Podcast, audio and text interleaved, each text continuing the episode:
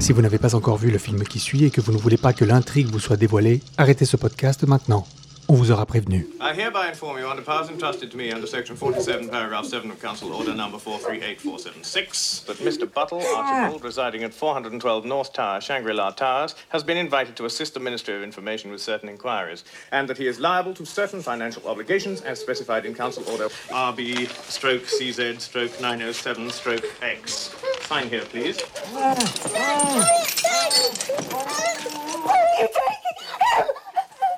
There. Thank you. Same again, please. Just there. Press harder this time. Good. What is this all about? That is your receipt for your husband. Thank you. And this is my receipt for your receipt. Уж не собираетесь ли вы учить меня смыслу жизни?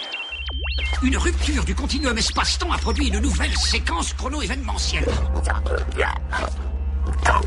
The robots are coming. I want more life.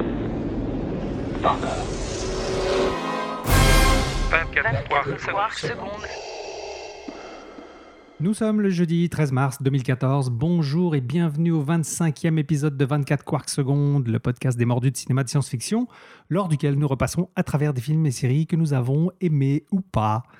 Si vous écoutez ce podcast pour la première fois, sachez que vous pouvez retrouver tous les épisodes sur notre site internet 24quarks.com. Ça s'écrit 24QUARKS.com. Aujourd'hui, on s'attaque à un pilier de la science-fiction orwellienne, je dirais. ça se dit, la science-fiction orwellienne, en fait? Ouais, pourquoi Ouais, pas? On va dire que ça se dit, ouais. Mais non, mais c'est une bonne question. Il faudrait penser à tous les films qui seraient issus de, ben de, de- de- du style orwellien. Style orwellien. Est-ce que, est-ce que tu penses que La ferme des animaux et 1984 sont aussi- serait le, le même style? Ce serait du style orwellien? Puis La ferme des animaux, est-ce que c'est une science-fiction ou c'est pas plus un- une fable? C'est une fable, ouais. C'est pas tellement un film de science-fiction. ouais. Ouais, c'est une C'est même fable. pas du tout un film de science-fiction. Mais donc, vrai. pour plus faire, pas faire durer. Mais je sais pas, je pensais qu'il y avait comme une sorte d'effet, un sérum qui faisait que les animaux parlaient, moi. que il y avait comme un impact. Ok, j'essaie de m'en sortir vraiment Donc, pathétiquement. on va revenir au film d'aujourd'hui. Donc, c'est un film euh, du genre steampunk aussi. hein. Il n'y en, a- en pas énormément, donc c'est bien de le mentionner. Mais bien sûr, on veut parler de Brazil, de Terry Gilliam. euh, Hey. sorti oh, le chef-d'œuvre de Terry Gilliam, même je dirais. Ouais, hein? Pour Moi, c'est vraiment son meilleur Ouais, film. pour moi, c'est probablement son meilleur film. Ouais. Euh, Je veux dire, il a, il a fait plein d'autres bons films là, que j'ai aimés. J'ai beaucoup aimé 12 Monkeys. euh, Ouais, moi aussi, non, mais Euh, plein. Fish plein, and King, j'avais aimé Fish ça. King, j'ai beaucoup aimé ça. Time Bandits, c'est génial. Lequel? Time Bandits, qui est venu avant. Ah, je l'ai pas euh, vu. avant Time Brazil, Bandits. tu vois ah, ça. ben, toutes les, les, toutes les euh, Monty Python. Ouais. Monty Python, c'était lui, là, je veux dire, euh, Quest of the Holy Grail. J'avoue que ça, ça, ça va dans les chefs-d'œuvre aussi, selon moi. si tu veux. Mais Brésil, euh, Brésil, il est peut-être moins. Euh, je sais pas, tu sais, il est peut-être plus euh, raffiné, là. Ouais, c'est ça. Plus profond, plus, Plus- raffiné. plus, Exactement. Donc, euh, donc c'est un film qui date de 19 1900, 1900, je sais pas pourquoi je parle comme ça, 1985. Et donc, pour en parler, ben, je suis euh, Nicolas Petsilas et avec moi aujourd'hui seulement Marie-Louise Gariepi. Seulement, nous seulement, mais abandonnés. heureusement. Oui, Olivier, Oui, pouvait sinon, pas être avec été nous tout seul, hein, ça n'aurait pas été drôle. Non, ça aurait pas été très drôle.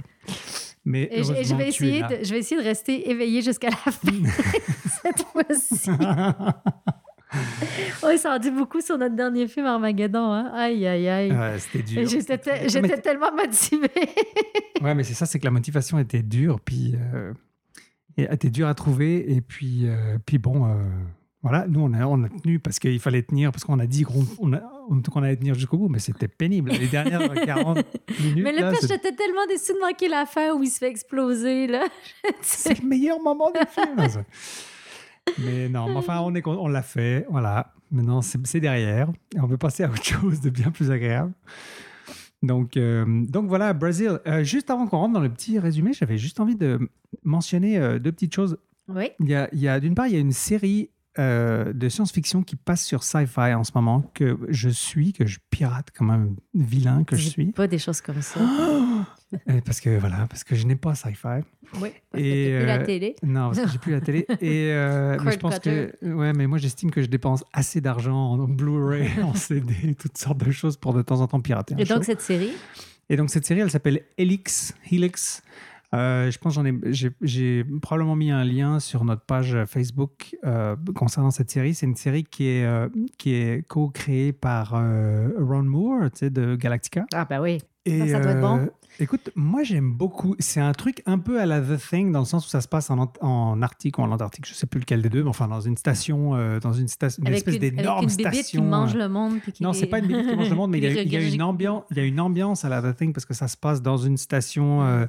Euh, scientifique euh, qui est donc au milieu de, de- de la banquise, enfin donc euh, soit en Arctique, soit en Antarctique, je me rappelle plus laquelle. Euh, et il y a une équipe du CDC, donc du, du Center for Disease Control, un truc comme ça, quelque chose qui est envoyée sur place parce qu'il y a eu un, un outbreak, il y a un virus qui est qui est qui s'est euh, comment dire, qui s'est répan- Répandu. répandu, voilà. Euh, et un virus très très particulier, très très euh, virulent, euh, qui fait que les gens deviennent pas des zombies, mais des, ce qu'ils appellent des vecteurs dans, dans, dans la série, mais ils deviennent des, des espèces de d'êtres euh, surpuissants qui veulent, qui, qui veulent volontairement répandre le virus. Pourquoi tu le sais pas encore vraiment, tu sais? C'est des extraterrestres. je Et, moi, euh, moi, je suis en train d'écouter une série dont je vais te parler après, parce que tu parles de tes séries. on va revenir ouais, à ouais, Brésil. on fait, on fait jamais on, de plug. on fait du suspense, là, on vous fait attendre sur Brésil. Je sais que tout le monde veut qu'on parle Non, mais on Brésil. fait des, parce qu'on n'a pas l'habitude de faire des plugs, mais je me dis, allez, de temps en temps, pourquoi pas, tu sais. Puis, Mais euh, donc, et- donc c'est vraiment- c'est vraiment bon ou parce que c'était quand moi, même Moore, c'est pas n'importe qui, là, c'est un géant de la Moi, j'aime bien. Après le premier épisode, t'es un peu genre, oh, ok, d'accord, bon, c'est un peu weird, tu sais. Euh, mais euh, en fait, euh, j'y ai vraiment pris goût et à mesure que ça avance, ce que j'aime beaucoup dans cette série, c'est que contrairement à certaines autres séries qui durent euh, des, plusieurs saisons et qui te lâchent mystère après mystère, puis qui te, qui te, qui te donnent aucune résolution à la fin ou quasiment pas, non, je ne parle pas de Lost en particulier, mais mais là, il te donne des clous. À chaque épisode, tu, tu- il, il résout des petites choses. Donc, ça te, c'est comme un, c'est comme le sucre, tu sais, c'est comme la carotte qui, qui te, Qui- qui te- qui te donne envie d'aller plus loin. Mais c'est genre, ah, ok, c'est ça. Tu sais, chaque fois, il te donne le goût d'aller plus loin parce que tu comprends quelque chose. Puis, tu sais, il te, il te donne des infos comme ça petit à petit. Et je trouve ça vachement plus intelligent que de te plonger à chaque fois encore dans un mystère de plus et dans un mystère de plus et un machin, puis à la fin de te foutre de ta gueule parce que tu as, lancé tellement de pistes que tu es incapable de, de, de tout, euh, De tout ramener ensemble. de tout ramener ensemble, Parce ou que de, si tu d'essayer de choisis- tout résoudre. Si tu choisis une piste, c'est comme si tu abandonnais toutes les autres, puis euh, finalement, tu décides de faire une espèce de fin bonbon. euh, C'est ça. c'est ça. Et donc, donc ça, j'aime beaucoup. J'aime bien les comédiens. Enfin, il y a, et puis il y a une ambiance très particulière qui, qui, est- que- qui me plaît pas mal, je dois dire. Mais donc, toi, tu es en train d'écouter Elix? Tu voulais parler aussi d'un- d'une autre chose, donc tu nous donnes vraiment le goût de l'écouter parce que tu mets des éléments vraiment le fun ensemble, c'est-à-dire euh, euh, zombies potentiellement extraterrestres et euh, Antarctique, univers fermé. Non, c'est vraiment. il y a- Puis- une ambiance vraiment un peu particulière, mais j'aime, bien. Puis tu. C'est avec le c'était quoi, c'était ça- quoi ton autre truc? ton- Et alors, l'autre truc, c'est un podcast, parce que j'écoute plein de podcasts, et c'en est un qui, Ah, qui, qui s'appelle euh, euh, Judge John Hodgman. Ho- John Hodgman, c'est un comique américain qu'on connaît surtout, euh, si on se rappelle des, des pubs euh, pour des pubs Apple, euh, tu sais, I'm a PC, I'm a Mac. Oui, lui, c'était le PC. Et lui, c'était le, le PC. C'est un mec très drôle. Oui, il est, il est connu. Ouais, il est drôle. très connu, il est très drôle. Et donc, il fait ce, ce podcast où il est, euh, il fait un espèce de juge, de- un juge, c'est que du flan, évidemment. tu sais. Alors, en fait, il y a des gens qui l'appellent pour lui soumettre des cas, mais c'est des trucs de la vie courante. C'est genre. OK, mais c'est pas une science-fiction, là. Non, non, mais attends. J'y viens, j'y viens, j'y viens. C'est pas, c'est pas le podcast en entier. Bah, le podcast en entier, si on aime la comédie, il y, a- il y a de l'impro, et puis euh, c'est des gens qui appellent pour résoudre des, des- des affaires, mais vraiment, c'est genre. euh, je sais pas moi, euh, tu sais, euh, ah moi, tu sais, mon mari aimerait prendre un chien, puis moi j'ai pas envie de prendre un chien, et puis comment on résout ça? Alors c'est drôle parce qu'il voilà, il- les gens appellent, puis ils expliquent chacun tout ça, c'est fait C'est des vraies personnes. Oui, oui, c'est des, des vraies Puis personnes. lui, il s'en va décider pour deux personnes. Voilà, puis, bon. euh, donc c'est donc c'est très drôle. Puis il y en a un, un épisode qui s'appelle Science Friction. Et, et euh, j'ai beaucoup aimé cet épisode pour, pour euh, plusieurs raisons. D'une part parce que, donc déjà, c'est deux personnes qui, euh, qui appellent. L'une parce que c'est un fan de science-fiction. Non, excuse-moi. Ouais, l'une d'elles, c'est parce que c'est une fan de science-fiction. Puis elle veut absolument faire découvrir à sa sœur des films de science-fiction. Et puis elle est comme pas chaude. Pour elle, la science-fiction, c'est un truc un peu poche. Et puis ça l'intéresse pas vraiment. Mhm. Et, euh, et puis, souvent dans ce podcast, il a un invité qui, qui est comme un peu un espèce de témoin ou un spécialiste, tu sais. Et là, euh, il a avec lui Jane Espenson, qui est une scénariste euh, qui a travaillé sur plein plein de choses, sur Buffy the Vampire Slayer, sur Galactica, sur plein de super bons trucs, quoi. Je veux dire, Ok. c'est pas une manche, là, madame, tu sais. OK. Et, euh, et du coup, il rentre dans tout le débat, genre, qu'est-ce que c'est la science-fiction? Et, euh, tu sais, euh, qu'est-ce qu'on peut... Pourquoi la peut science-fiction? Pourquoi la science-fiction? Qu'est-ce que c'est, etc. science- hein. Et c'est super intéressant. C'est pas seulement drôle et léger, parce que voilà, ça, ça reste un truc d'humour. Mais j'ai trouvé super intéressant, super sympa ce- ce- cet épisode-là. Donc je le recommande franchement. Ben, on va mettre des liens sur notre Ouais, site. on peut mettre des liens. C'est en anglais, bien sûr, mais euh, ça vaut le coup, quoi. C'est très sympa. L'épisode s'appelle Science, Science Friction. OK. Et, euh, et puis voilà, le podcast, c'est John Judge, euh, non, Judge John Hodgman. c'est un peu un mouthful à dire. Donc voilà, c'était les deux petits blogs que je voulais faire. Et puis maintenant, on peut passer à la suite. Ah non, mais moi aussi, je veux faire une petite plug parce que je me suis mis à... Non, mais là, c'est pas une petite plug, c'est juste genre pour dire que finalement, j'ai commencé, j'ai commencé à écouter Doctor Who. je m'attaque à Doctor Who. Ah, j'ai pas commencé du début, j'ai décidé Non, de me non, donner une ben chance. Je commence avec 2005, la série, euh, l'espèce de reboot qu'ils ont fait. C'est vraiment excellent jusqu'à date. Donc, euh, j'ai juste écouté quatre épisodes. Mais euh, je me réjouis d'avoir trouvé une série qui va remplacer toutes les autres séries que Ah, j'écoutais depuis. Et puis peut-être qu'après ça, je me taperais un, quand même. J'irais chercher les best-of, comme j'avais fait Star Trek Ne- Next Je Generation. crois Je qu'en tapais plus, les best en ligne, trouves meilleurs. plein des. Enfin, il y, en a plein qui se sont amusés à faire des compiles des meilleurs épisodes. Ouais, de ben c'est telle ou sûr que c'est trouvable. C'est sûr que c'est trouvable, bien c'est clair. il y en a plein qui disent qu'effectivement, tu n'as pas besoin de commencer au tout début pour comprendre de quoi. Ben non. Ben 2005, déjà, je pense que c'est comme une sorte de reboot, là, dans le sens qu'il recommençait un peu à zéro le. le c'est pas moi qu'il faut demander parce que alors moi, je suis. Alors ça, c'est un truc où je ne connais absolument rien, c'est Doctor Who. Ben, Je en suis fait, très intrigué là. Un, c'est- un de ces quatre, je vais me sérieusement, lancer, mais. Moi, en commençant l'épisode à 2005, ça va, là. Tu sais, genre, t'as vraiment l'impression que tu commences une série de zéro, là. Tu sais, t'as Doctor Who, il rencontre une fille, ils deviennent amis, il l'amène dans son petit truc, là, de voyage, là. Le TARDIS, puis- c'est ça? oui, c'est ça, le TARDIS. Puis bon, ben, peut-être que ça peut être aussi vu en continuité avec les autres, tu sais. Mais euh, là, je trouve ça bien de commencer là, parce que c'est quand même pas trop loin. Puis ça fait en sorte que t'es pas. euh, Tu sais, des fois, quand tu essaies d'écouter des séries comme, qui, qui datent de trop longtemps, tu vas. euh, bah, t'es trop loin, là. Tu sais, là, ils, sont, ils, ont- ils utilisent Internet, tu comprends ce que je veux dire? Ça fait partie. On est dans le langage maintenant, donc c'est, très drôle. Mais j'ai hâte de progresser dans cette série-là, parce qu'évidemment, c'est un grand classique. Ah, cool. Peut-être que je vous inviterai, toi et Olivier, à, à faire comme moi, écouter la version 2005 pourquoi pour, pas, euh, ouais. pour qu'on puisse euh, se le faire à, à 24 quarks. C'est très différent, justement, du style de science-fiction qu'on se fait. Il y a beaucoup d'humour, puis, mais pas d'humour. euh, Ouais, c'est très drôle, mais, mais très science-fiction, en fait. C'est Ouais. bon. Ouais. Bien. Bon, bah c'est bien, quelques petit petits côté plugs, ça change un petit peu euh, de l'habitude. Ouais, en cool. revenant au Brésil, là, j'étais en train de voir parce que, évidemment, j'ai mis le film euh, On the Side pour non, tu- décorer. Ah, Mais euh, bah, comment, bah, allons-y. Alors, lançons-nous dans, euh, dans Brésil avec un petit résumé, peut-être, pour commencer? Allons-y pour le résumé. Alors, c'est un résumé que j'ai un peu emprunté à Wikipédia, puis un petit. Enfin, bref. Un jour, il Euh, va falloir que tu écrives tes propres résumés, Nick, Ouais, parce que tu prêtes vrai, toujours. toujours Ouais, mais ça. au moins, je cite mes sources. Voilà. je ne prétends pas écrire tout ce que. Je, je fais des petites modifs, mais en général, ça vient d'ailleurs. Enfin, bref. Donc, Sam Lowry, joué par Jonathan Price, euh, bureaucrate sans ambition, travaillant pour une méga corporation dans un monde rétro-futuriste totalitaire, se contente de son, de son travail et de sa petite vie tranquille tout en s'échappant à travers ses rêves dans un monde de héros romantiques. Son existence satisfaite mais solitaire est compliquée par l'arrestation brutale d'un certain Archibald Buttle en raison d'une erreur administrative. En tentant de réparer cette injustice, il doit lutter contre un système extrêmement contrôlé qui le considère de plus en plus comme un dissident. Voilà. Ça va, j'en ai pas trop dit, je pense. Alors, euh, ben, euh, quand quand est-ce que tu as vu euh, Brésil, en fait, toi, pour la première fois? J'essaie de me rappeler.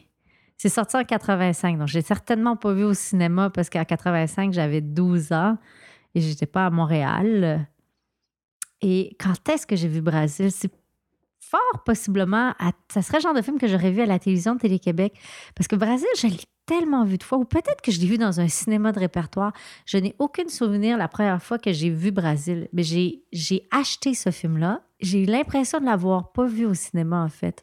Donc, ça se peut que je l'ai toujours vu en vidéo. C'est fort possible que je l'ai toujours vu en vidéo. Et, euh, et ça se peut même que je l'ai vu pour l'avoir acheté. Ça se peut que je, je l'avais acheté en cassette VHS, là, donc ça remonte à il y a longtemps. donc, j'ai pas eu le DVD de Brésil, j'ai eu la cassette VHS de, de Brésil.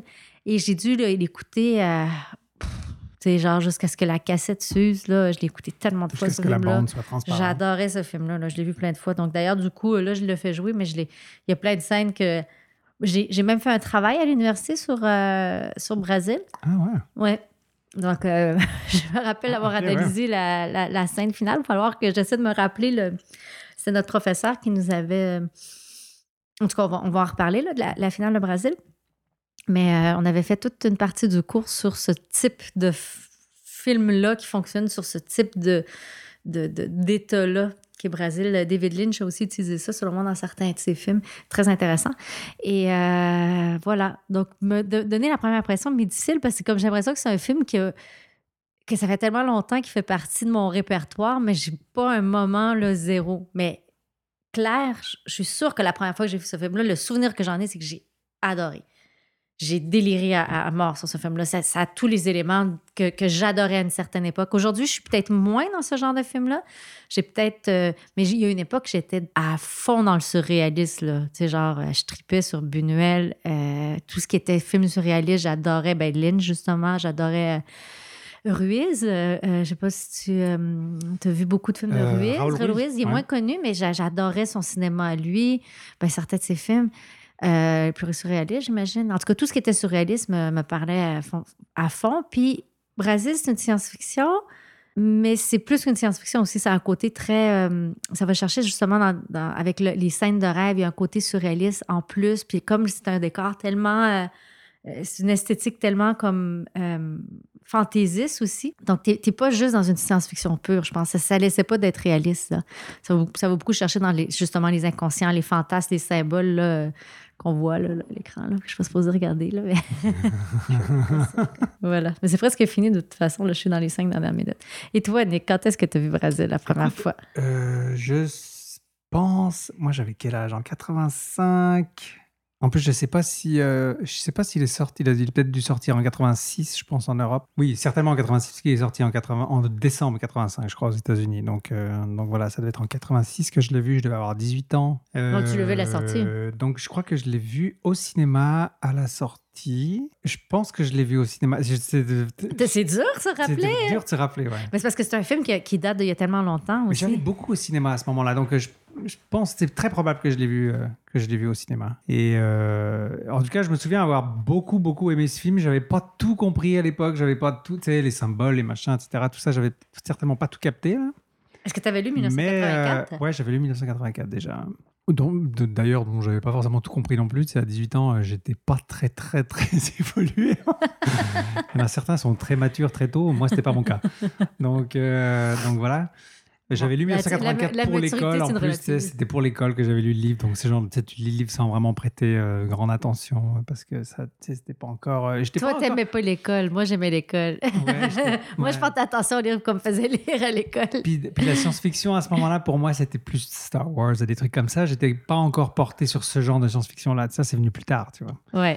Donc, euh, mais, mais ce film-là, ceci dit, ça m'a ça m'a marqué quand même. Je veux dire, je, je l'ai revu plusieurs fois par la suite. Je l'ai eu en DVD, tout ça. Mais c'est ce qui est magique avec ce film-là, c'est que c'est comme profond et populaire en même temps. Ouais, exactement. Mais je pense que c'est ça, même voilà, sans, sans aller chercher les symboles, les trucs et tout ça, il y a un rythme qui est, qui, enfin, qui est effréné, on va dire. En tout cas, ça, ça, ça- c'est constamment, il se passe constamment quelque chose, ça n'arrête jamais. Il y a de l'humour. C'est un humour décalé, bien sûr, parce que c'est en même temps, c'est une situation. Plein d'absurdes. Quand je parlais de ouais. c'est parce que c'est un humour absurde. Ah, c'est ça. C'est l'absurde. j'entends, mais ouais, mais, mais même, c'est un film terrifiant, mais tu as des moments d'humour, tu as des moments de slapstick, là, de, de, de, de comédie euh, physique, là. Oui, Euh, oui, oui, je aussi. pense aussi. à la scène du bureau. euh, quand Oui, mais ça, c'est t'as ça, puis j'ai à Mais ça, j'ai pensé, hein. ça, c'est la scène classique. Ou la scène où est-ce que tout le monde marche, ramasse ses affaires et tout, puis t'as le, le gars dans son bureau, il ouvre son bureau, tout le monde marche, ferme son bureau, tout le monde arrête, écoute la télé. Voilà, ouais. ça, c'est fou, quoi. Et c'est, ça donne à ce film un ton euh, assez unique qui fait que tu l'oublies jamais. Je l'ai jamais oublié, ce film. C'est-à-dire, oui, euh, tu, oublies certaines scènes, il y a certaines scènes qui s'effacent de ta mémoire, mais je veux dire, mais c'est comme si... euh, là, là, là, je l'ai revu, ça faisait très, long, très, très longtemps que je l'avais pas revu. Mais j'étais surpris par le nombre de scènes dont je me rappelle ou que j'ai l'impression qu'elles font partie du- de la conscience collective. Je sais pas comment expliquer ça, tu sais Dans le sens où euh, Ben, c'est- des scènes qui sont devenues cultes, c'est que tout le monde connaît, tu sais Mais en fait, il y a aussi La beaucoup scène joué. du rêve où euh, tu sais, il est habillé avec son armure, Ah oui, machin, les ailes, un peu à la Icar. Euh, la- quoi d'autre? La scène du facelift. Ouais, Euh, mais ça, bah, c'est tellement excellent, ouais. cette scène-là. Je me rappelle, dit ça, là. Ouais, c'est ça. La scène du bureau. euh, la- enfin, tu sais, il y y, y en a tellement de scènes dont tu te rappelles, tu sais, ou que tu as l'impression que tout le monde connaît. Mhm. C'est comme, c'est une succession de scènes cultes, ce film. C'est hallucinant. Mais là, tu dis ça, la scène List, je me demande si ça n'a pas passé. Il y avait devait y avoir des pubs, parce que je me rappelle de voir cette scène-là, de me dire, mais c'est quoi ce film? J'ai Ben, vu des bandes annonces. Oui, mais ça se peut pas que je l'ai vu au cinéma. À 12 ans, c'est impossible. Ok, ouais. C'est impossible à 12 ans ou 12-13 ans que j'étais allée peut-être voir vu, ce euh, film-là. J'étais trop en- jeune. Tu l'as peut-être vu en rerun quelques années plus tard. Ou alors, ouais, tu l'as découvert en cassette vidéo, puis voilà.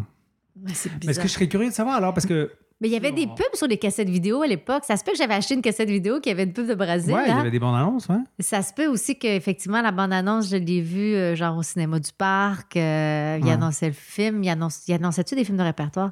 Ah, c'est drôle. à l'époque. On a oublié comment fonctionnait cette époque-là. Juste 1985, j'ai complètement oublié. Comment je pouvais voir une bande-annonce? Peut-être qu'à la télévision, ils, mettaient, ils annonçaient le film. Donc, à Télé-Québec, ils auraient annoncé que le film Je me rappelle jouer. pas. Je me rappelle pas. Peut-être t'étais pas au Québec et tout, mais à Télé-Québec, ils mettaient des annonces de, de films. Ils disaient, va jouer cette semaine, puis peut-être qu'il y avait cette scène-là.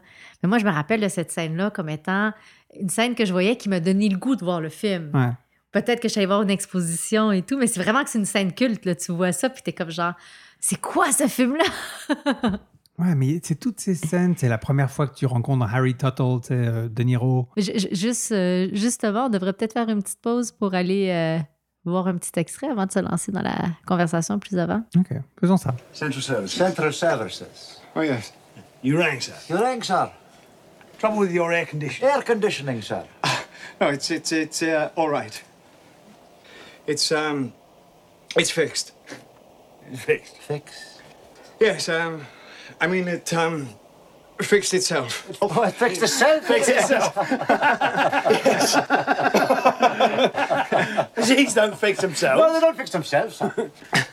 He's tampered with it. I think he's tampered with it, Mr. Well, sorry you've had a wasted journey. I think we will have a little look at you. No, you I can't. I think we should do, yes. Have you got a 27B stroke 6? 27B stroke 6.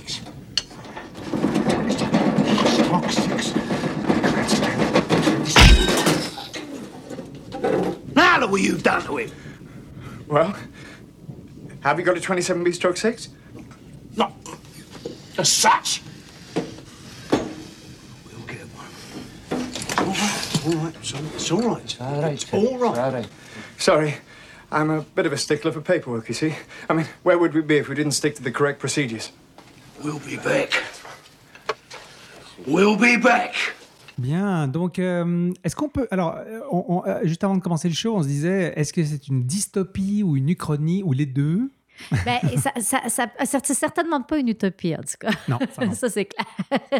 Ah, Ben. Ah, c'est terrifiant comme... C'est- une dystopie, ça c'est sûr. Parce qu'en fait, pourquoi je, disais, pourquoi je te disais que c'était peut-être une uchronie, c'est que l'uchronie, c'est quand on, on considère que c'est un univers parallèle. tu sais. Mhm. Puis dans Brésil, même en, en 85, ce qui nous proposait, c'est l'effet c'est l'effet steampunk qui est intéressant. C'est comme si dans les années 50, il y avait une évolution de la société vers cette sorte de futur-là, tu sais, où est-ce que la technologie, puis c'est comme un 1980, ça a été fait en 1985.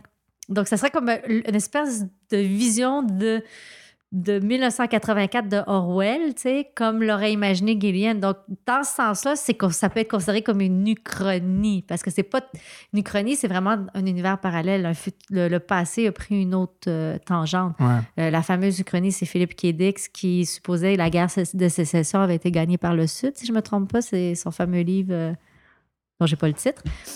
Et c'est bien Philippe Kédic ou c'est un autre, mais en tout cas, c'est- c'est le- l'exemple classique. tu. Ouais, Puis ouais. là, tu supposes que le futur est défini comme ça. Il y en a qui l'ont fait avec la Deuxième Guerre mondiale, où est-ce qu'Hitler gagne, etc. Puis dans ce cas-là, ben, ça pourrait être une uchronie. Et comme je disais, une uchronie peut être une dystopie, puisque dans, dans le fond, si tu imagines que les nazis gagnent la guerre, ben, t'imagines que tu vis dans une dystopie. La dystopie étant le- cet univers euh, horrible du futur. Et là, on est, dans, on est vraiment dans Là, un on est vraiment là-dedans. hein. C'est pas tout à fait Euh, 1984 non plus, parce qu'il y a des personnages colorés, ils sont pas. Tu sais, dans 1984, t'es vraiment dans oui, quelque chose de. 1984, c'est gris. euh, C'est l'annihilation, La conformité. Ouais, ouais, c'est la, la, la Corée du Sud. C'est l'annihilation de Ah la- ouais. de l'individu, de tout ce qui est c'est la conformité euh, totale. C'est ça. Mais je pense qu'il qu'il a peut-être voulu pr- représenter un 1984 dans une société de consommation, finalement. tu sais. Ouais. Tous les symboles sont là, le magasinage de Noël, la mer superficielle, le petit côté, euh, je sais pas, tous les gadgets qu'il y a, je sais pas, peut-être pas société de consommation, mais une sorte de société. euh, Bah, il y a, y a ceux qui savent se servir. bah, Il y a les victimes de la société, puis il y a ceux qui savent se servir de ce que ce type de société peut apporter, ce qui finalement est pas très loin de ce qu'on vit, euh, de ce qu'on vit maintenant, sauf que c'est poussé à l'extrême, tu sais. Alors, pour en faire référence à 1984, dans 1984, ce qui définissait ce, ce livre-là, moi, en fait, 1984, je ne l'avais pas lu quand j'ai vu Brésil. Là. Je l'ai lu très récemment. C'est le genre de livre que je ne sais pas pourquoi j'avais jamais lu. Je suis pas quelqu'un qui lit énormément, mais j'ai décidé, quand je m'intéresse à la science-fiction, j'ai décidé de me taper tout ce qui était science-fiction. Puis à un moment donné, tu te dis, bon, ben, on va lire Un peu le passage 1984. obligé. Et bien, j'ai adoré ça. En, en Ouais. passant, c'est vraiment un livre que j'ai trouvé ça T'avais pas vu extrêmement... le film de. Je sais plus qui avait réalisé ça. J'avais hein? vu des extraits, non, mais c'était le genre de cas, genre, je veux lire le livre avant de voir Ouais, le film. ouais. Puis donc, j'ai jamais vu le film parce que je voulais lire le livre. Et, euh, et puis, bon, je suis bien contente d'avoir respecté ça parce que je trouve que le livre euh, est d'une telle. Mais, mais ceci dit, j'écoutais le je lisais le livre puis j'arrêtais pas de penser à John Hurt, là, tout le long. C'était lui que je voyais comme un personnage principal. Mais, mais reste que, ah, ah, outre ça, c'est- c'est un livre qui est extrêmement intéressant sur euh, le cerveau humain, la, la- la fragilité d'une certaine, d'une certaine humanité qu'on prend pour acquise au- aujourd'hui qui, bon, et dans, 1904 dans, dans Brésil, il montre un peu cet aspect-là du côté, genre, les gens euh, euh, font à semblant de croire au système. tu sais. Ils remettent pas rien en, en ordre, sont superficiels. Comme la mère, c'est l'exemple parfait du personnage qui est superficiel puis qui est pas du tout. euh, qui vit dans son espèce de, de, de, de petit truc bonbon, sa petite maison euh, rose, euh, ses, ses- ses- ses obsessions superficielles d'être jeune, tu sais. Donc là, il se moquait de, de nous qui ne se poseront pas des vraies questions, tu sais. Ouais. Comme genre, euh, à chaque fois qu'une fille se dit, mon Dieu, je suis trop grosse, ben, c'est un moment qu'elle est en train de à penser narcissique, euh, comme elle rentre dans une sorte de société, elle n'est pas en train de réfléchir à quelque chose d'autre qui pourrait être plus pertinent à penser, genre, je sais pas moi, euh, problèmes, nomme-les, nomme-les, des causes, là, des problèmes environnementaux, euh, des causes Mhm, ouais. politiques, des guerres, des, des, des, des problèmes économiques, des questions peut-être encore plus fondamentales, philosophiques sur c'est quoi le sens de la vie pendant qu'elle est en train de te dire, mon Dieu, je suis trop grosse. C'est ça, que- c'est ça que fait la société, c'est que ça nous, ça nous crée des, des, des, des, obsessions qui font en sorte qu'on ne remet pas en ordre le, le système établi. Je pense que Brésil représente bien ça. Ça me fait penser à cette scène où ils sont au restaurant. euh, ça aussi, tu vois, c'est des scènes que tu n'oublies pas. Cette scène où ils sont au restaurant et puis euh, et il y a une bombe qui explose à l'arrière du restaurant. Puis, Oui, ils font comme de rien. et puis voilà, personne dit rien. Bah, je veux dire, oui, en arrière-plan, tu vois euh, tu sais, des blessés, des morts, je sais pas quoi. Enfin bon, il y a de la fumée partout, c'est le gros bordel. Puis t'as un gars qui arrive avec un paravent, puis qui Oui. la scène, puis ça continue à discuter comme si Oui. de rien n'était. Oui, Et, euh, exactement. Puis en plus, ça crie, mais comme ça Ah qu'on ouais. discute, tu sais. Exactement. C'est hallucinant. Et ça, c'est des trucs que tu oublies jamais. Quoi. Oui. Et, C'est euh, très riche, ce film-là. Il y a tellement de scènes. C'est ça, c'est exactement ce que je me suis tard, dit je en- pense, hein. en- Non, mais on va Écoute. pas, on va pas euh, non plus. euh, Non, mais on va- on va parler scène par scène, mais oui, c'est vrai que c'est un film qui est bourré de détails. Là, t'as- mais- t'as mis- on a nommé juste des petites scènes et tout, mais on pourrait parler. euh, je Ouais. sais pas, moi, euh, comme juste la scène du début, quand ils, ils font l'espèce de rond OK, qu'ils vont chercher, ils tombent, ils vont chercher Ba- Bottle qui pense qu'il est Total. Et, Ah, l'entrée le dans, déta- dans l'appartement, oui, là, puis le par détail, plafond, le par détail à la fin où est-ce qu'il dit, on fait, non, on fait pas d'erreur. J'ai dit, there, there must be a mistake, il doit y avoir une erreur, c'est pas possible, tu sais. Mais il dit, non, nous, on fait jamais d'erreur. Puis là, ils mettent le trou, puis ça tombe à terre, tu sais. Ah, mon Dieu, c'est juste tellement drôle, mais simple, là, tu sais. Mais non, on fait pas d'erreur. Oups! Plein de petits détails comme ça. Ouais, bah, ça aussi, encore une fois, toute cette scène du début, là, c'est, tu l'oublies jamais, cette scène-là. Viennent Ben ouais. chercher Bottle. Ouais, ouais, avec la musique de 1900, euh, voyons, de, de Psycho. Oui, oui, oui. Ouais. Tu C'est vraiment la musique de Psycho, là. C'est comme, Ouais. ah, en tout cas, à, quelques notes près, là. ouais, ouais. Non, non, mais oui, ils reprennent le petit, euh, le- la petite euh, note de string là, très euh, stridente. Ouais, ouais. Euh, c'est pas aussi euh, répétitif que, que Psycho, mais c'est très, très, très réminiscent de Psycho. Une information très intéressante qu'ils disent sur les trivia, et parlons de la musique tout de suite, parce qu'on en parle toujours à la fin. Attaquons Ouais. la musique tout de suite. Ouais. C'est que toute la musique du film, ce sont des extraits de la tune Brésil. Ouais, c'est des, va- c'est des, Des variantes variations sur, sur le la thème, Brésil. sur le thème de Tu sais, Brésil. Comme, puis, puis j'écoutais, tu sais, le petit moment, tim, tim, tim, tim, ti, ti, ti, ti, ti, ti, tu sais, où est-ce qu'ils sont dans le bureau, puis ti, ti, puis tu fais, ben oui, c'est Brésil, mais tu y penses pas parce que c'est juste une répétition sur le ti, ti. C'est comme Non, une petite, ça, une samba. C'est constamment des variations sur le thème de Brésil. Puis ça, j'aime ça, c'est conceptuel. Complètement. Puis, complètement. il me semble que juste pour réussir un film puis une œuvre, là, il, il suffit que tu sois conceptuel. Je pense que s'il y a un secret puis une recette pour que ton truc fonctionne, c'est faut que, faut que tu plies pas plein de concepts, faut que tu aies des concepts simples comme ça. tu sais. Je vais prendre la toune Brésil, puis toute ma musique va être basée là-dessus. Tu crées une, euh, tu crées une cohérence tout de suite à ton projet. Puis, Mais tu as lu dans les trivia, tu sais d'où ça vient l'histoire de, de la toune de Brésil ben, euh, oui, il était sur la plage. Là. Ouais, ouais, il était sur la plage un jour de pluie ou un jour il faisait vilain, un temps affreux. Et puis, euh, malgré ce temps affreux, il y avait quelqu'un qui était sur la plage, puis qui chantait cette...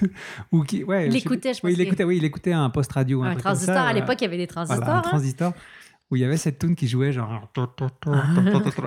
Puis il avait trouvé ça vraiment euh, rigolo, le contraste entre, entre le, le, décor euh, gris, euh, menaçant et tout ça, et puis cette tune qui est chaleureuse, qui est. sais, Et c'est devenu. euh, Mais c'est peut-être en fait que Brésil, c'est comme, c'est comme, euh, c'est comme vraiment 1984 rencontre le meilleur des mondes. C'est que Ah, tu vis dans un monde totalitaire avec une couche de la population qui est complètement joviale, tu sais, parce que dans 1984, ils sont pas joviales, Non, non, ils sont, pas. juste, ouais. sont juste vraiment toutes. euh, Ah ouais, c'est gris, gris, complètement Gris, gris. gris. Ouais. Mais là, il y a comme un fond gris, tu sais, puis il y a comme des, des espèces d'automates qui sont comme genre comme dans le meilleur des mondes, ils sont tous un peu automates puis tout yé yé yé, tu sais, justement, ils sont dans la eux sont dans la petite toune de Brésil, c'est comme des petits euh, tu sais quand tu imagines les lutins là dans les shows de Noël là qui se promènent Mhm. là, sur des puis ils peuvent pas bouger, puis ils font juste rire et tout, ça c'est le meilleur des mondes. Mais euh, mais oui oui, c'est très drôle cette histoire là, de, de, de, de- parce qu'il fallait qu'il trouve un, un- un titre aussi à son film, parce qu'il voulait Ouais. appeler ça 1984 et demi. Mais Ouais. le film 1984 est sorti. C'est ça. Ah, on est en train débiter. Vous voyez, on a tous lu les trivia. Ouais, mais c'est intéressant, c'est des petits détails qui sont intéressants. Le, le 1984 et demi, d'ailleurs, c'était pas tant en référence à 1984, mais plutôt à 8 et demi de Fellini Eh oui. Ouais, les deux, là. pour le surréalisme, et, euh, etc. Enfin, le... Ouais, non, pas, excuse-moi, pas pour le surréalisme. surréaliste, mais, 8 et demi. Non, non, excuse-moi, je, je pense Le à- rêve Tout, ou- tout à coup, j'ai... Ouais, c'est plutôt ça. Tout à coup, j'ai, euh, j'ai d'autres films de Fellini dans la tête. Oui, il y a certains films de Fellini qui sont Ouais, ouais, surréalistes, c'est mais voilà, 8 et demi, c'est plus le gars qui se promène dans sa vie, il pense à toutes ses femmes. Ouais, c'est un peu macho, d'ailleurs, comme le film 8 et demi. Ouais, c'est mais- pas moi. Regarde à quelle époque ça a été fait aussi. Mais euh, ouais, non, enfin, en tout cas, un, un magnifique mélange de, de rétro et de Ça, c'est le fun, pseudo-futuriste. Enfin, ouais, Le, le côté steampunk de Brésil. ouais, Ben, c'est génial. plein de films qu'on a aimés puis dont on a parlé ont cet aspect-là. Pense à euh, Gattaca, Mhm. que- qui a une esthétique extrêmement euh, art déco. Tu sais, euh, années 40, avec des, des costumes et tout. Euh, ça va chercher quelque chose d'épuré de militaire. Hein, Gattaca, c'est comme très. C'est années 40, je pense, au niveau des costumes, on pourrait dire. Puis art déco euh, au niveau du, du, du look. 40 ou 60 moi, je- 40. 40. Les, les costumes sont vraiment. euh, moi, je dirais 40. Ouais, Ouais, moi je j'aurais dirais dit 40. plus 50, 60. Mais, euh, je, je- j'ai- mais, Mais euh, c'est rétro, c'est rétro, on ouais, se comprend. C'est rétro. ouais. Euh, t'as Il y a aussi. clairement une esthétique rétro. C'est ça, il y en a un autre aussi qui est, qui est vraiment. euh, Ben, euh, Moon, qui s'en va chercher les, les- les science-fiction des années 80. Il Mhm. s'inspire de la science-fiction des années 80. En fait, ce que je veux dire, c'est que Gattaca s'inspirait peut-être de la science-fiction des années 40, comme on voyait le futur dans les années 40. Ok, ouais. Mhm. Sais, dans ce sens-là. Puis, euh, idem avec Brésil, où est-ce qu'il s'imagine, on pourrait dire les années 50, hein, je crois. Mhm. Ouais, ouais. On voit toutes ces espèces. Ouais, c'est vraiment les années 50, puis fou, on crée un futur avec ça. As-tu trouvé que la DA avait peut-être un peu mal vieilli en le réécoutant? Parce que Euh. maintenant, on est tellement habitué à des choses slick, slick, slick. C'est ce qui fait le charme du film.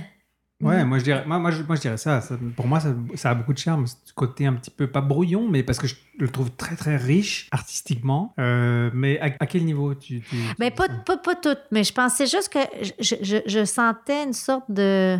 de, de, pa- de, de, de- voyons, de, de colle. un bâton de colle dans le, dans le décor, tu sais. Ah, Mais pas ok, ouais, partout, ouais, pas ouais, partout. Là. Il, y a, il y a- bien des endroits que c'était très, très beau, là. Mais, Ouais, euh, c'est. Écoute, euh, mais, mais, mais moi, j'a- moi j'a- j'adore. Là, tu, tu, tu remarqueras que le- le- l'espèce d'ordinateur construit de vieille bébelle, là, je veux Ouais, dire, quand j'ai fait le pop, là, c'était à ça que je pensais, là, tu sais. je veux dire, je me suis inspirée ouais, la, de, la de vieille machine à écrire Ben avec ouais. le, le, le- le- le petit écran cathodique au-dessus, Ben oui, avec qui la comme grosse loupe. transparent avec le c'est ça. C'est génial. C'est ça, exactement. Ouais. Là, tu Et ça, ça aussi, ça, c'est des images que tu gardes toute ta vie. Tu l'oublies jamais, ce- cet ordinateur bizarre, tu sais, avec ses écrans, avec le- la grosse loupe devant et tout. Je pense que Brésil a lancé plein de styles de films. Tim Burton euh, s'est inspiré de Brésil. Sais, quand, tu regardes, quand tu regardes euh, euh, des films comme Sleepy Hollow avec toutes ces petites bébelles, ben, même, euh, même Edward Scissorhands, son style un peu gothique et tout, Mhm. avec des. je suis Ouais, je sûre- pense que ça, ouais, je pense que ça l'a influencé. ouais. ça a influencé, je pense, un certain style de cinéma Genet. Ah, euh, oui, à fond. hein. Genet, c'est sûr ça au Genet, Brésil.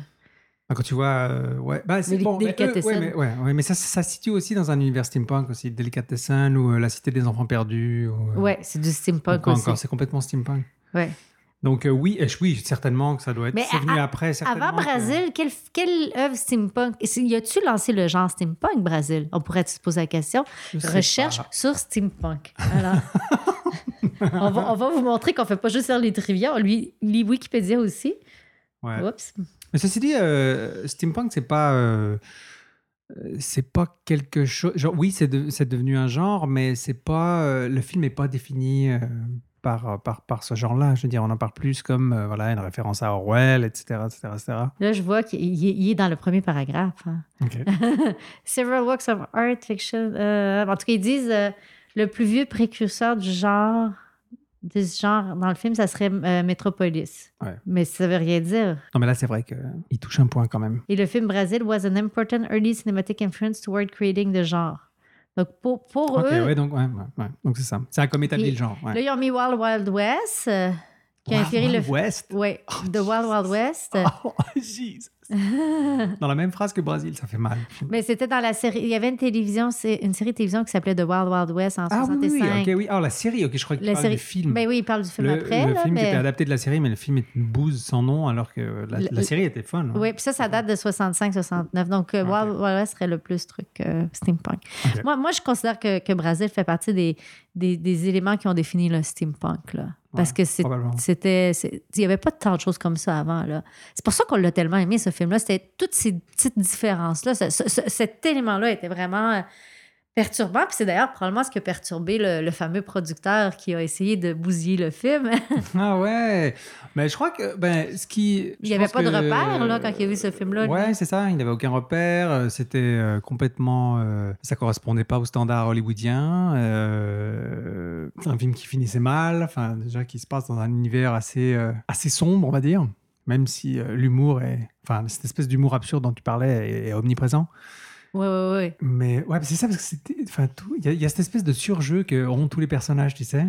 Où tout est très, euh, tout est très surjoué. Tout est très, Oui, mais euh, ils sont, ils sont complètement en train de se mentir à eux-mêmes. Ah, ils, ils- ils ne hein. surjouent pas. C'est ça qui est d'intéressant. C'est qu'ils ils, ils se cachent. Ils portent un masque.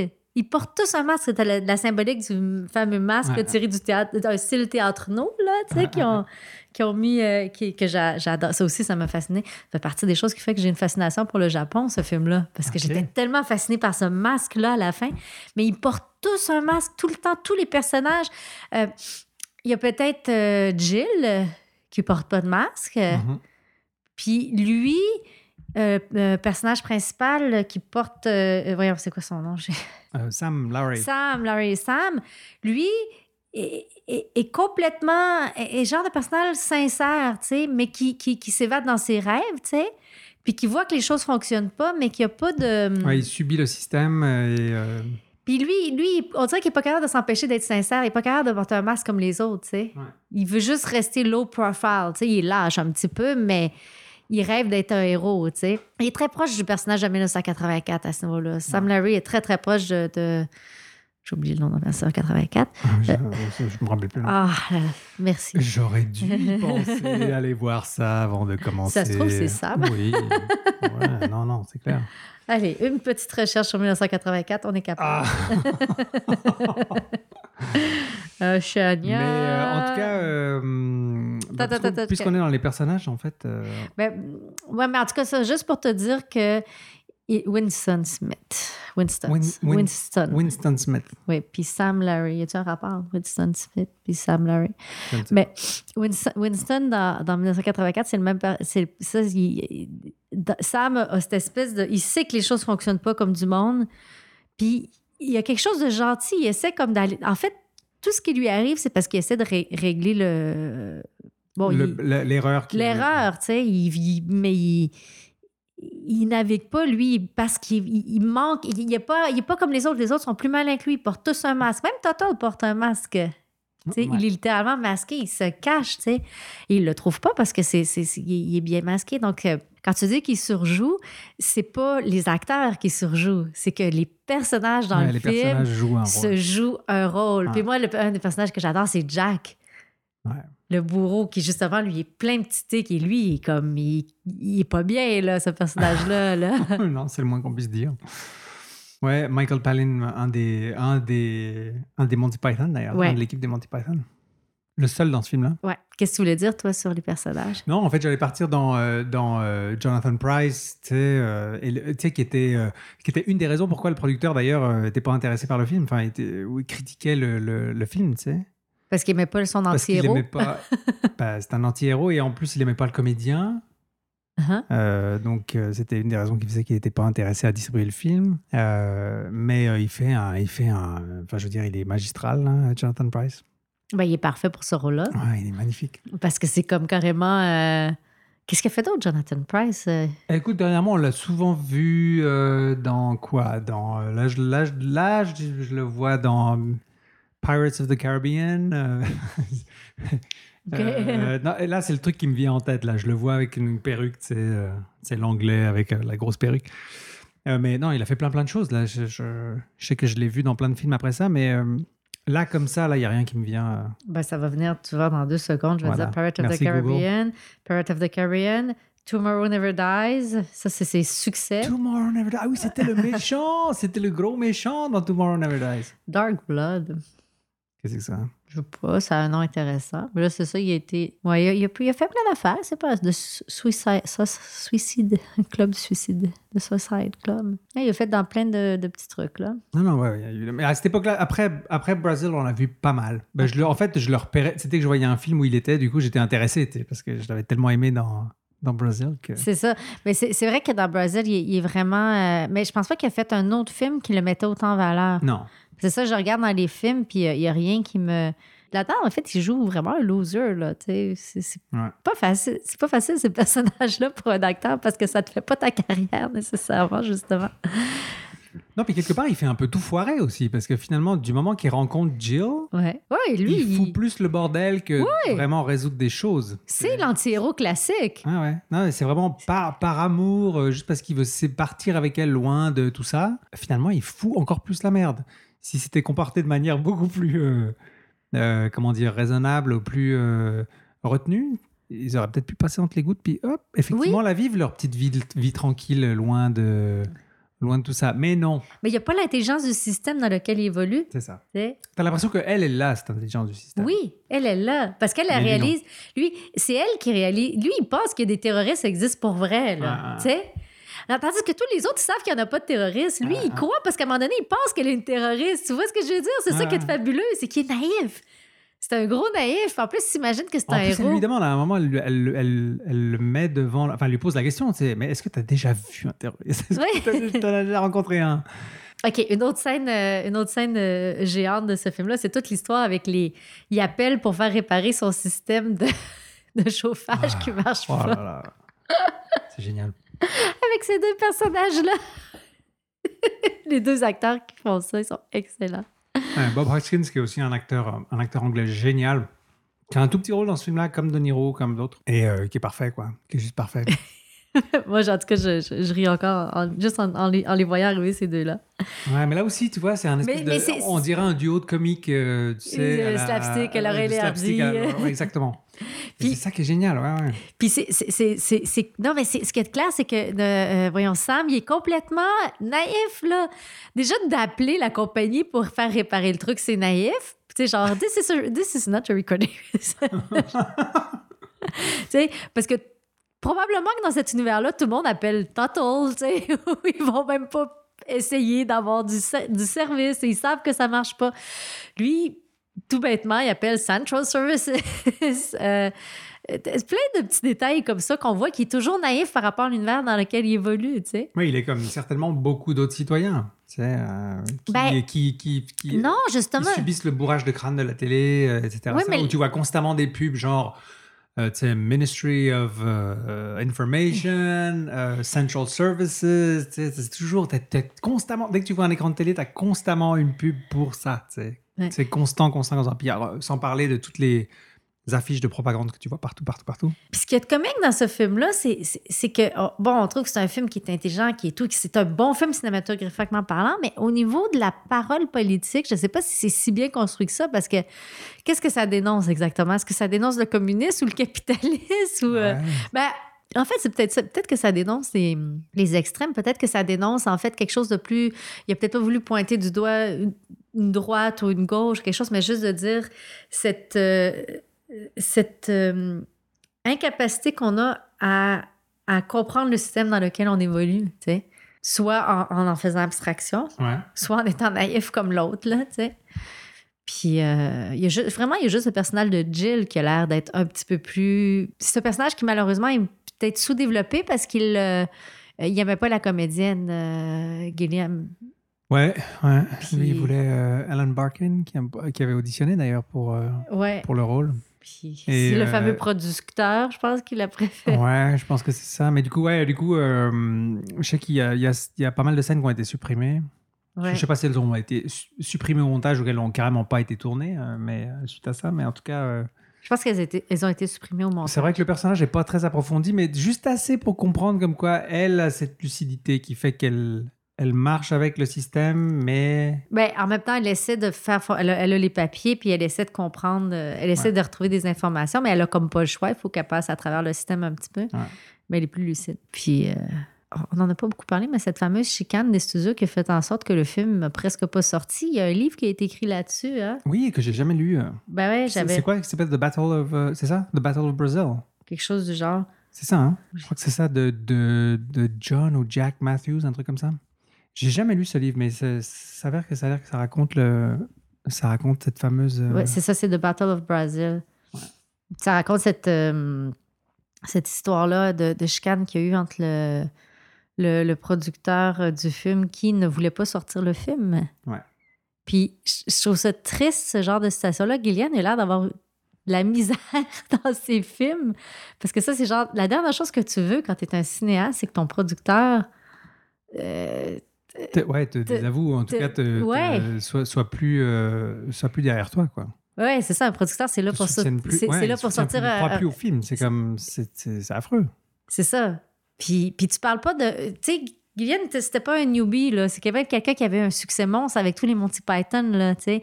Mais peut-être que lui, il s'imaginait qu'il y aurait une espèce de comédie à la Monty Python, là. C'est peut-être ça qu'il s'attendait avec Brésil, là.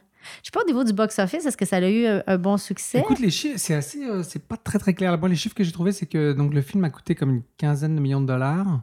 Ce qui, à l'époque, Euh, était. ce qui est- euh, Puis ça se voit, en plus, je veux dire, tu le vois que c'est un gros budget quand même. Je, veux dire, le film est bourré de décors fous, de, enfin, de toutes sortes de choses. Là, Uh-huh. ça a été tourné dans plein, plein d'endroits différents. euh, C'est ça. puis, euh, Le ouais, box-office, c'est que 19 j'avais millions de dollars. Ouais, 9 ou 10 millions de dollars, un truc comme ça. D- euh, Domestique, je suppose que c'est US.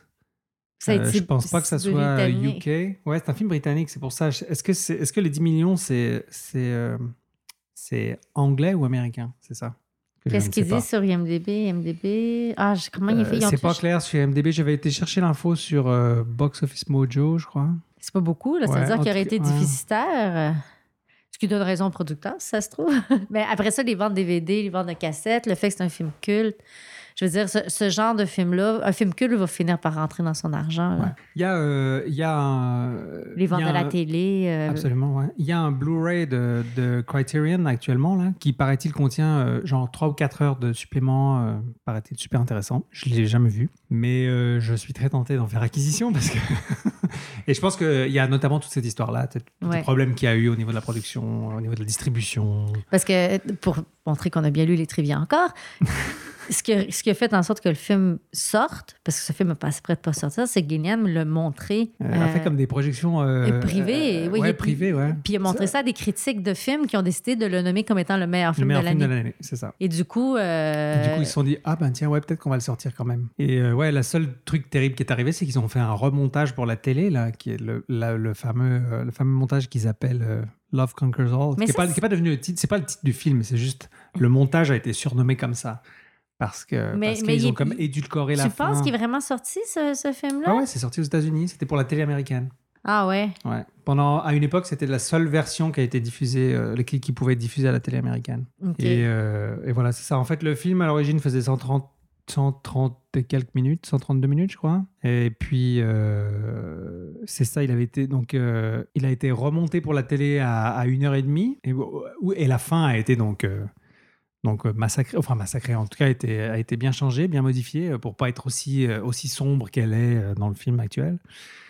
Et puis, puis voilà, puis là, donc depuis, il y a eu la, la, la Director's Cut, qui est probablement le montage international ou européen, je sais sais pas comment on appelle ça ici, qui, qui fait 142 minutes, puis qui est, je crois, la version qu'il y a sur le, la version du Criterion, du Blu-ray Criterion. OK. Moi, je pense que j'avais vraiment la version de Brésil parce que je, je l'ai La version originale, tu dis? Ouais, ouais, ouais, Donc c'est la 132 minutes, comme ça, comme ça? Ouais, c'est ça, 132 minutes.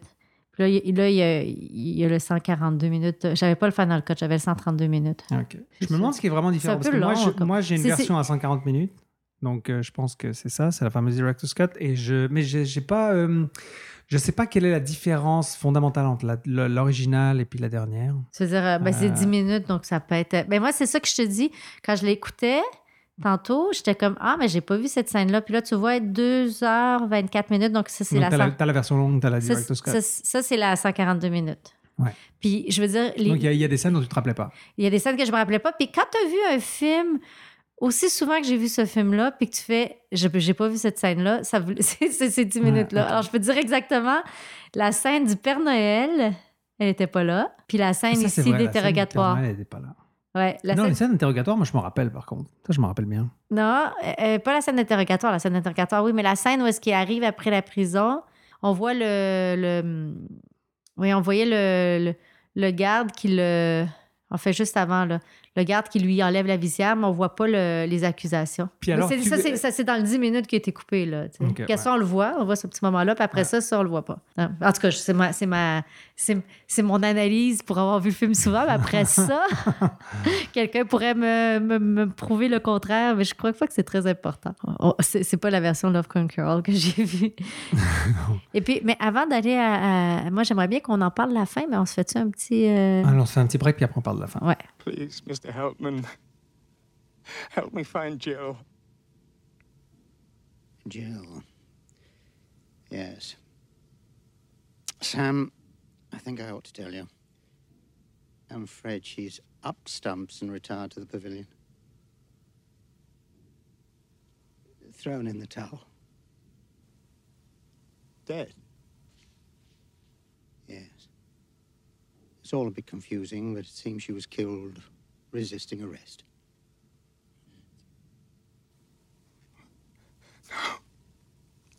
It's all right. I did that. The odd thing is, it appears to have happened twice. A bit of a disputed call, I'm afraid. So, there you are. All I can say is don't fall at the last fence. The finishing post's in sight. See you in the paddock. Do cooperate. Think of your mother. Good luck. Keep your eye on the ball. Gotta go. Can't keep the orphans waiting. En cette fin, alors. Euh, D'abord, en fait, tu, tu- à partir de où tu.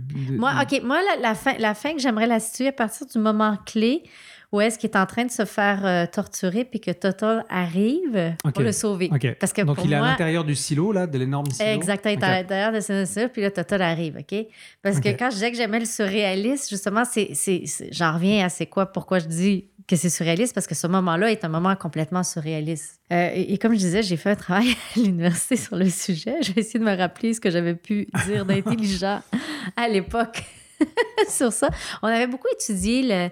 Il y avait un film français, un court-métrage français qui fonctionnait sur le principe du, d'un gars qui se faisait pendre un- C'était, c'était très bon, en fait. C'est un super bon court-métrage d'un gars qui n'a jamais rien fait après. Tu te demandes euh, pourquoi?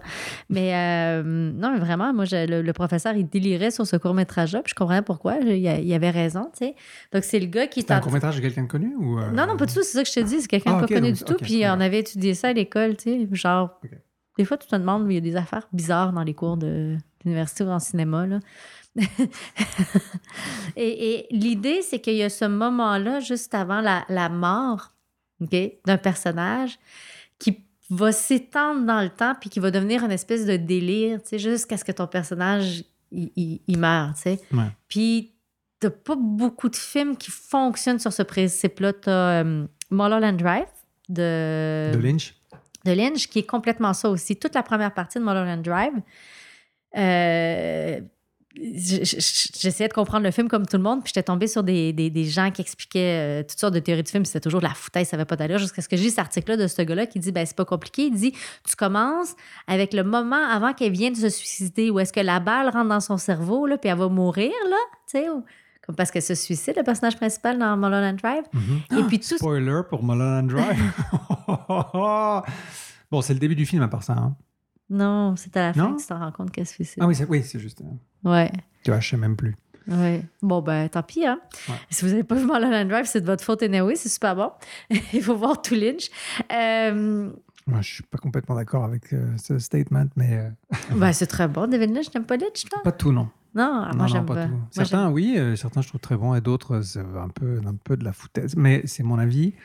Comme quoi, qui est de la foutaise. Dis-moi pas Mulholland Drive, c'est de la foutaise. Non, pas, non, non, pas Mulholland Drive. Mulholland Drive, c'est un des, un des bons.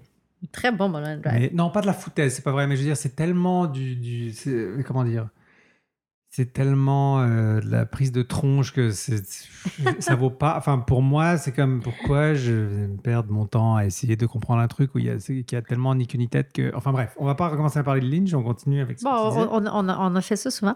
Mais oui, dans, dans Mulholland Drive, c'est ça, c'est ce moment-là, juste avant la mort, qui est comme tout un délire dans le premier film. Puis dans la deuxième partie du film, tu comprends un petit peu plus tous les éléments que tu as vus dans la première partie, ça fait partie de la vie de cette fille-là, tu sais. Et, euh, et, donc, euh, et donc, du coup, dans cette scène-là de Brésil, c'est ça qui est fascinant, c'est que tu commences à croire, tu, y crois en fait, tu crois qu'il s'est passé quelque chose qui va faire en sorte que il va être sauvé par Total, etc. Mais c'est absurde. Pourquoi Total viendrait le sauver? C'est pour ça que quand, quand j'ai quand, à chaque fois que je revois la fin, je suis comme, ben oui, Total, il, il, est pas. euh, ce gars-là, il est insignifiant pour Total, d'une certaine façon. Total, c'est pas, euh, pas un héros, là. Non. Tu sais? C'est un- une sorte d'opportuniste ou c'est un gars qui fait son trip. Puis lui, comme on l'a dit tantôt, il fonctionnait bien dans le système. Il avait son propre masque. Et donc, euh, Sam est, est- est- au niveau de la torture, il est absolument incapable de vivre la torture. C'est comme incapable de.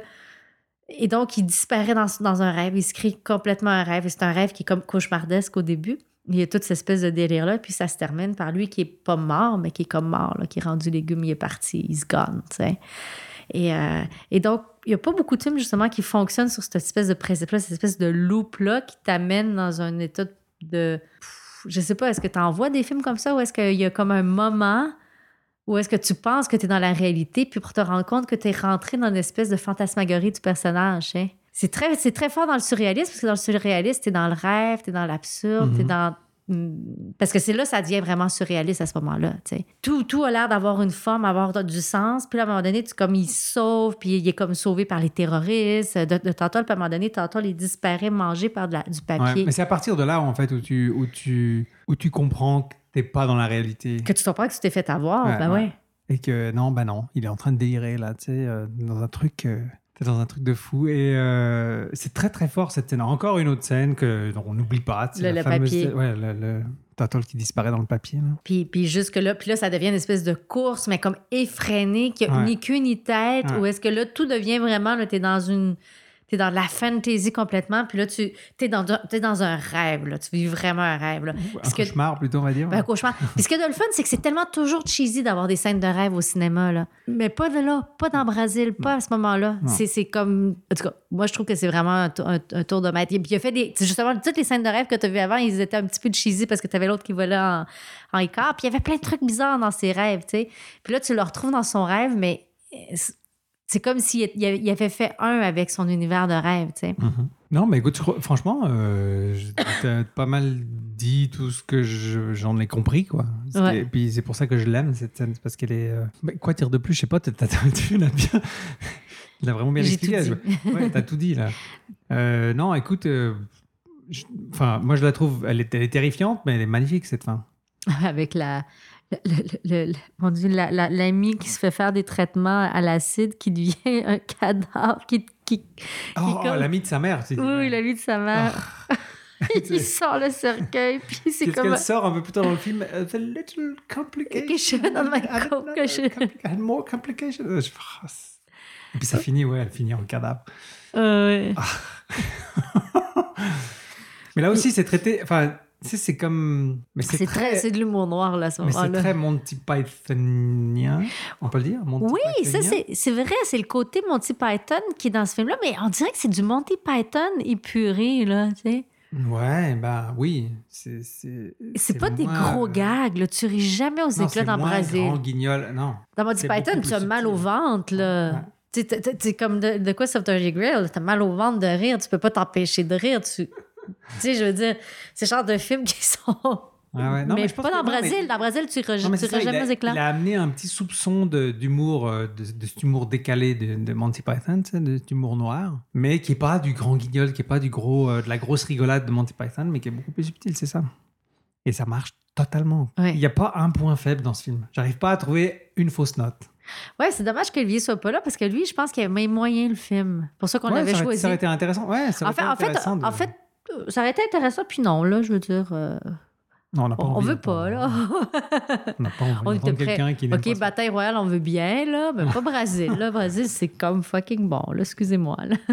Non, mais euh, J'aurais dû essayer de trouver dans mes, mes travaux, mon vieux, mon vieux travail universitaire, voir ce que j'écrivais de beau sur Brésil. J'ai l'impression que c'est pas si intelligent que ça, finalement, maintenant que je pense. Ah, parce qu'en en, en plus, ce que j'ai oublié de préciser, c'est que toute cette histoire-là de la fin de la loupe, le machin, c'était euh, c'était comme un article, voyons, c'était pas un article, c'est un chapitre d'un livre de Deleuze qu'on avait lu là-dessus. Alors, moi, j'avais lu chapitre, j'avais absolument rien compris. Il avait tellement fallu que le prof nous explique c'était quoi. Puis moi, ce genre de, de, de, de, de, philosophe français incompréhensible, ça me purge, hein? parce que j'ai quand même été capable de faire de la physique quantique jusqu'à un certain niveau, là. Tu je veux dire, je comprends des concepts très, très, très, très compliqués, là. Mais quand je comprends pas ma propre langue, là, et, euh, ouais, il y a des gens comme ça. et une fois qu'il avait expliqué ce- ce- ce- ce- ce- cette histoire-là, j'avais trouvé ça. Ah, ben là, c'est intéressant. C'est une forme, c'est une forme cinématographique, en fait. C'est ça. Il y a différentes formes cinématographiques, puis ça, c'en était une, tu sais. Voilà. J'ai bitché de l'œil, ça me fait du bien. Toujours. Je suis sûre qu'il est très intelligent et tout, c'est juste qu'il s'exprime mal. Ouais, pas pareil. Bon, on a pas mal fait le tour, du coup. euh, Il y, aurait beaucoup, beaucoup de choses à dire, mais on va pas non plus passer chaque scène en revue. Mais euh, c'est Ouais, au moins, on a donné Direction un petit peu nos- artistique, les costumes, les gags, l'humour, l'histoire du producteur, les comédiens. On n'a pas parlé beaucoup de De Niro qui. euh, Oui, il a un petit rôle finalement. Mais euh, il paraît que. Il paraît qu'il faisait que, que, que Guyliane ne regrettait pas de lui avoir donné un petit rôle en voyant comment il était euh, gossant. euh. Il- Ouais, c'était le seul qui prenait euh, de 20 prises alors que tout le monde euh, en prenait 3-4. Ouais, puis quand tu vois son rôle, il est allé étudier, euh, il est allé voir comment des chirurgiens faisaient euh, une chirurgie du cerveau. Je- là, j'avoue, j'ai beaucoup de sympathie pour De Gillian quand je vois ça. Mais il paraît que, il paraît que De Ni- De Niro, à la base, voulait le rôle de Jack, le, le rôle du. Ouais, du qui avait été promis euh, déjà. À euh. Michael Palin, ouais. Mais je pense que c'est bien que Michael Palin l'ait fait. Il est tellement bon dans Jack. Là. Il est parfait. Mm. Non, non, c'est ça. Michael Palin, il a, il a ce décalage, euh, ben, de nouveau, ce décalage à la Monty Python, hein, qui, est, qui, est, qui est nécessaire à ce genre de personnage, tu sais. Ouais, effectivement. Et non, il est parfait, quoi. Il est parfait. Je sais pas ce que De Niro il aurait fait. Il aurait été voir des tortures au- en Corée du Nord pour s'inspirer. En plus, on a fait ça sobre, faut remarquer. Une fois n'est pas coutume, donc c'est bien. voilà. On recommencera la fois prochaine avec Olivier. Et puis, on va se retrouver pour euh, un autre Oui, alors, film, hein, alors oui, oui, oui, bien programme. sûr. Bon, tout d'abord, euh, tout d'abord, euh, où est-ce que on peut te, où est-ce qu'on peut te joindre en attendant? Mais moi, en ce moment, je travaille trop, alors essayez même pas. Vous pouvez essayer de me, de me friender sur Facebook, mais même à ça, je risque de même pas le remarquer. Triste de On- même pas le remarquer.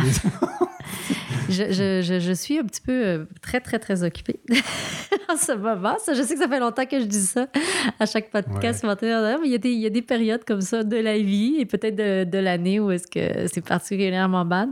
Mais voilà, donc euh, écoute, je je vais plus sur Twitter. Je fais, je fais encore un peu de Pinterest, c'est pas avec ça que vous allez pouvoir communiquer avec moi fort fort.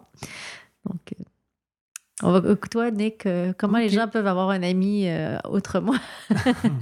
Bah, moi, je suis toujours, c'est toujours sur Twitter. euh, pas, pas forcément tout le temps, parce que moi aussi, de temps en temps, je suis occupé. Donc voilà, mais j'essaye tant que possible de maintenir une présence sur Internet. Ouais.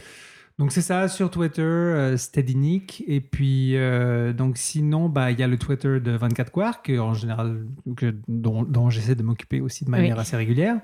Donc c'est at 24QARKS.